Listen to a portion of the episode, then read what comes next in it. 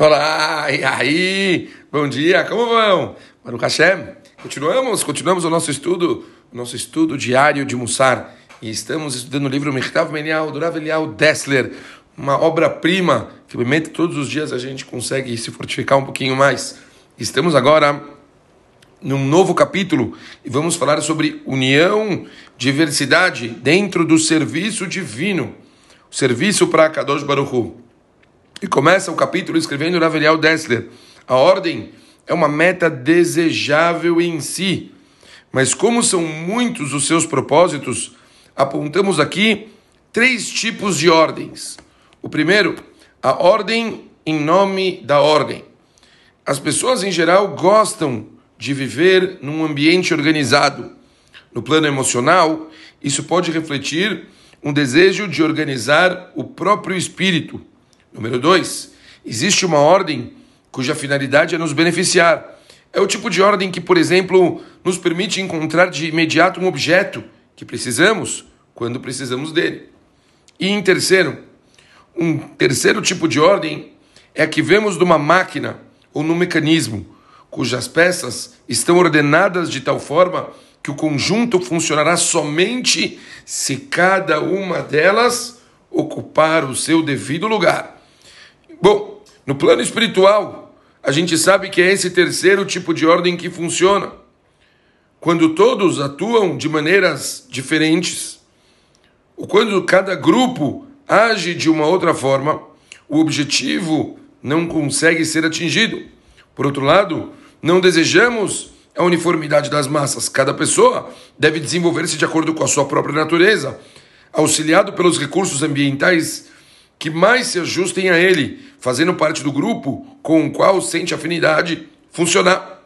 Cada homem e cada grupo tem o seu próprio caminho, mas o objetivo em geral tem que ser um somente, que falamos tantas e tantas vezes: aperfeiçoar o nosso caráter, determinando dessa forma, só para ficar claro.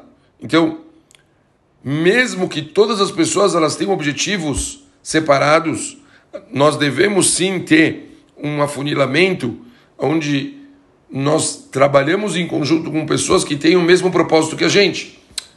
É tipo assim, não adianta você que tem claramente um objetivo de crescer, que você está afim de ter um comportamento melhor, que você, por exemplo, estuda almoçar todas as manhãs, mas abre livros, você estuda uma vai na e assim por diante, se misturar com grupos de pessoas que falam o tempo todo, isso é besteira, não serve, não vale a pena, o que, que você está fazendo, mó, mó baboseira e perda de tempo.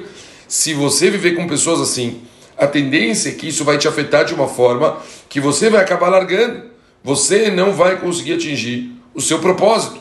Portanto, olhem como é importante você estar tá convivendo com pessoas que querem a mesma coisa, mesmo que essas pessoas sejam diferentes do que você mesmo que cada um trabalhe de uma forma distinta para chegar nesse objetivo, ainda assim tem uma sincronia absurda e necessária de você estar convivendo com essas mesmas pessoas, com essas pessoas que querem esse mesmo objetivo.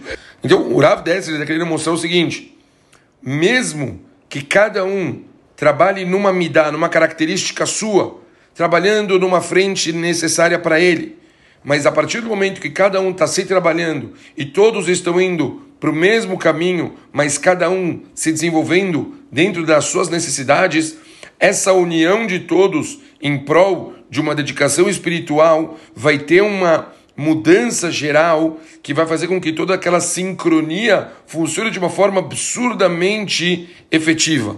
Tá claro isso aqui? Vamos parar por aqui hoje. Mas temos que procurar estar sempre com pessoas que querem a mesma coisa que a gente querem chegar no mesmo lugar e assim a gente vai conseguir organizar essa sincronia, mesmo que cada um faça a sua própria parte. Beijo grande para todo mundo e até amanhã. Valeu!